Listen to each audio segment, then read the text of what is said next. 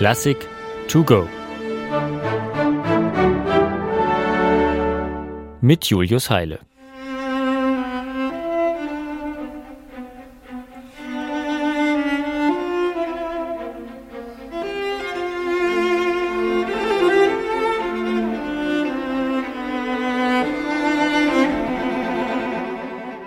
Ludwig van Beethoven hat nicht nur fünf sehr fortschrittliche Klavierkonzerte und ein bahnbrechendes Violinkonzert geschrieben, sondern auch ein Konzert für Violoncello und Orchester. Selbst Kennern ist das bis heute nur wenig bekannt. Soeben hörten wir das Thema des Eröffnungssatzes, im folgenden zweiten Satz komponierte Beethoven eine einzige Cello-Arie.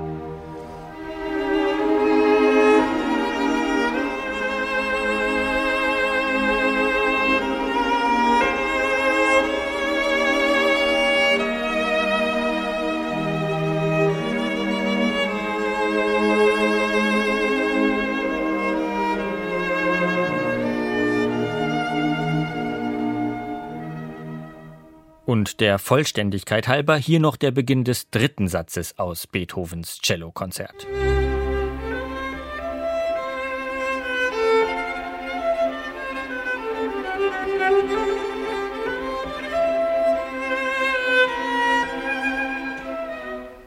Lauter schöne, gesangliche, wahnsinnig schwer zu spielende, weil sehr hoch liegende Themen für das Soloinstrument. Allesamt aus einem Werk, das sich nun zum Bedauern aller Cellisten gar nicht Cellokonzert nennen darf. Sie haben es vielleicht längst bemerkt, es waren die Hauptthemen aus dem sogenannten Tripelkonzert von Beethoven.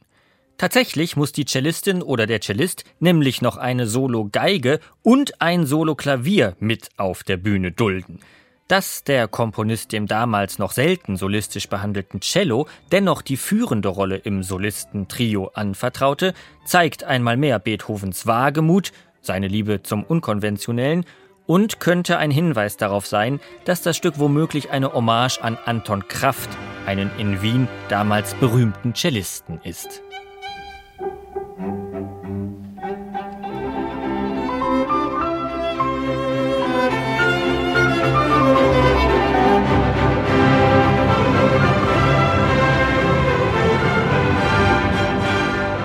Um nicht ungerecht zu sein, natürlich haben die beiden anderen Solisten ebenfalls hoch anspruchsvolle Partien zu spielen. Aber es ist doch auffällig, dass fast alle Themen des Konzerts zuerst vom Cello vorgestellt werden, sodass das Tripelkonzert eben oft als Beethovens heimliches Cellokonzert bezeichnet wird, zumindest von den Cellisten. Und damit ist zugleich ein Wunderpunkt in der Aufführungsgeschichte dieses Werks angesprochen. Wenn drei hochkarätige Solisten auf einer Bühne sitzen, dann kann das bisweilen natürlich zu gewissen Spannungen und Differenzen führen.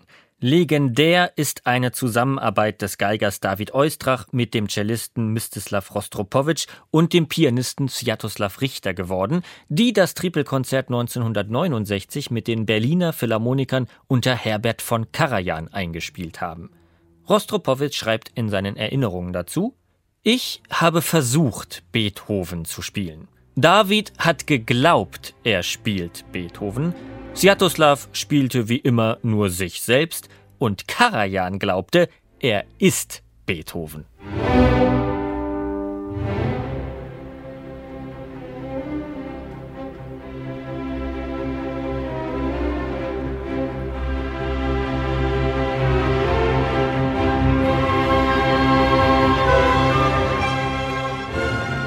Ungewöhnlich an Beethovens im Jahr 1808 uraufgeführtem Tripelkonzert ist neben der gewagten Mischung aus Kammermusik, Solokonzert und ein wenig Sinfonie übrigens auch die Abfolge und Gestaltung der drei Sätze.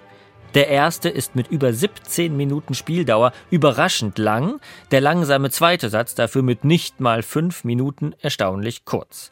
Und der dritte Satz bringt auch noch ein Thema, das den Rahmen der ehrwürdigen Konzertmusik vollends sprengt. Es ist der Volksmusik entlehnt. Rondo alla Polacca. Auf polnische Art ist dieser Finalsatz überschrieben und fährt daher eine anständige Polonaise auf. Vielleicht kommt Ihnen der typische Rhythmus dieses Tanzes ja aus den Werken Frédéric Chopins bekannt vor.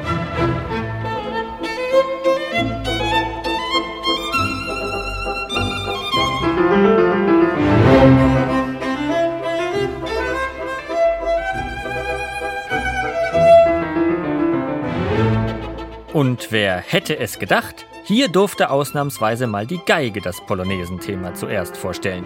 Dicht gefolgt natürlich wieder vom Cello, aber auch mit prominenter Klaviereinlage.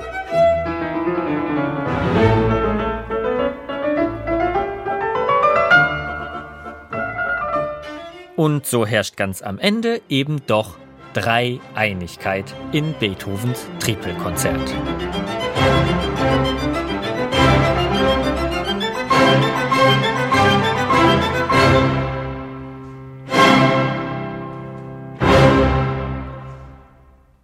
Eine digitale Werkeinführung des Norddeutschen Rundfunks. Weitere Folgen finden Sie unter ndr.de-classic to go.